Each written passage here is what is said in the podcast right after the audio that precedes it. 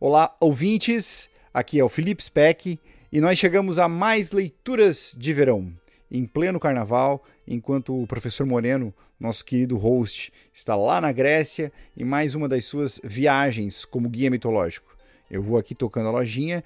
É, aliás, lembrando que agora em abril tem uma nova turma que vai para a Grécia. Quem tiver interesse, quiser, puder participar, recomendo muito. Basta entrar em contato por WhatsApp com a agência, o número está lá na descrição do episódio. A nossa primeira crônica, intitulada Escrito no Rosto, a gente vai ouvir sobre a invenção do pergaminho, que foi uma revolução na escrita e na preservação dos documentos, e que aqui na história, nesta crônica, serve como uma metáfora poderosa sobre memória e inconsciente. E a segunda crônica se chama A Mulher Perfeita e fala da história por trás daquela célebre estátua de Afrodite de Cnidos, que foi uma obra que se tornou um paradigma de beleza.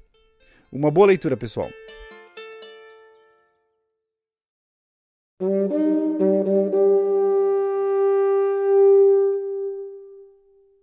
A primeira crônica de hoje é do livro Um Rio que Vem da Grécia e se intitula Escrito no Rosto. No dia em que inventaram o pergaminho, a vida das ovelhas e dos cabritos nunca mais foi a mesma.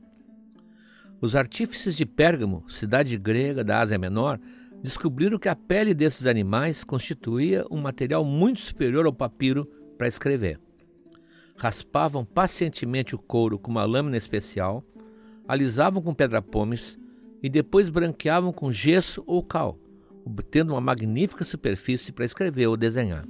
Como esse material era raro e escasso, era comum reutilizá-lo.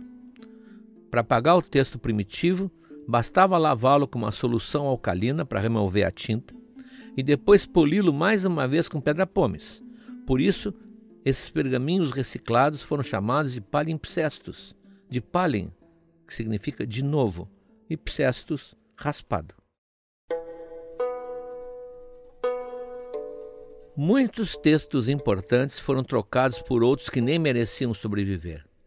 Felizmente, para a memória da humanidade, a química rudimentar dos antigos não conseguia remover totalmente os pigmentos da tinta, permitindo que hoje aparelhos modernos de radiografia de infravermelho leiam o texto primitivo que ficou escondido debaixo do novo texto. Por exemplo, sob as inocentes páginas de um livro de rezas, foram descobertos vários escritos inéditos de Arquimedes sobre matemática. Grande parte da obra De República, de autoria de Cícero, que era considerada perdida, foi achada sob uma cópia mal feita de um trecho de Santo Agostinho.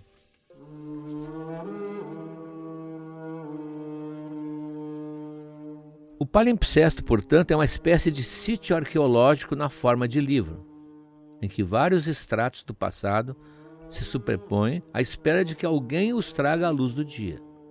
Por isso, De Quincey e depois Freud escolheram-no como uma metáfora adequada para a nossa memória e para o nosso inconsciente.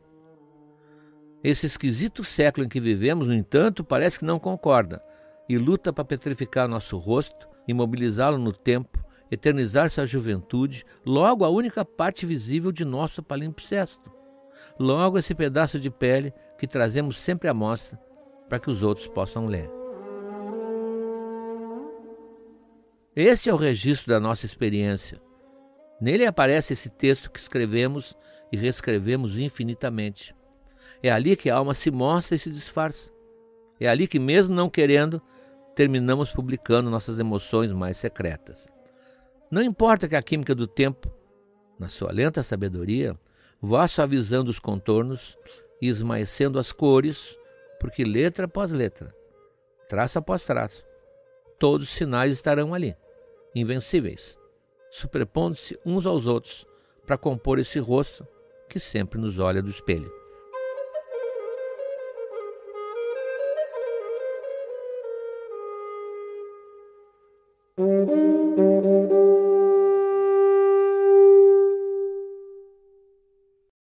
A segunda crônica de hoje, também do mesmo livro, um rio que vem da Grécia, se intitula A Mulher Perfeita. A história é contada por Plínio o Velho. Mais de três séculos antes de Cristo, o escultor ateniense Praxíteles fez duas estátuas de mármore representando Afrodite, a deusa do amor e da beleza. Uma estava vestida, a outra nua. Os cidadãos de Kos, uma ilha ao norte do mar Egeu, julgaram mais apropriado adquirir a imagem vestida da deusa, enquanto os cidadãos de Cnidos, uma colônia grega da Ásia Menor, não se importaram de ficar com Afrodite desnuda. Ninguém mais lembra da estátua de Cos. A de Quinidos, no entanto, viria a se tornar a escultura mais famosa da antiguidade, atraindo pessoas de todo o mundo que iam lá conhecê-la. Diziam que o modelo em que Praxíteles se inspirou tinha sido a sua amada Frinéia, uma cortesã famosa e cobiçada. Não importa. Por muitos séculos, esta Afrodite serviu para definir o padrão da mulher ideal.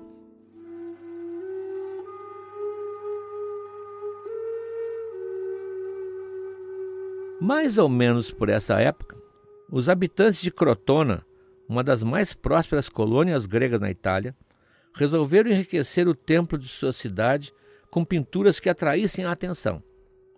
Para executá-las, pagaram uma vasta soma ao famosíssimo Zeuxis, o grande pintor da Grécia, o qual, como parte do contrato, resolveu pintar o retrato imaginário de Helena de Troia, a figura mitológica mais adequada para encarnar o ideal de beleza feminina de todos os tempos. Para isso, pediu aos crotonenses que lhe trouxessem as mais belas jovens da cidade, para que ele pudesse captar a imagem viva da beleza e transferi-la para o quadro. Os habitantes de Crotona, por votação, reuniram as mais belas e as colocaram diante de Zeuxis para que escolhesse.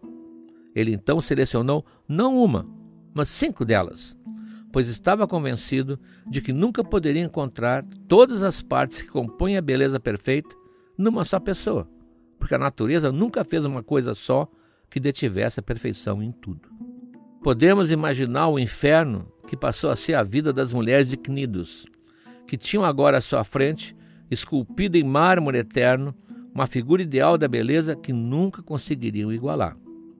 Comparar-se àquela Afrodite perfeita trazia apenas humilhação e sofrimento, sentimentos que perduram até hoje na mente daquelas infelizes que tentam, em vão, imitar as deusas inatingíveis do mundo tirânico da moda.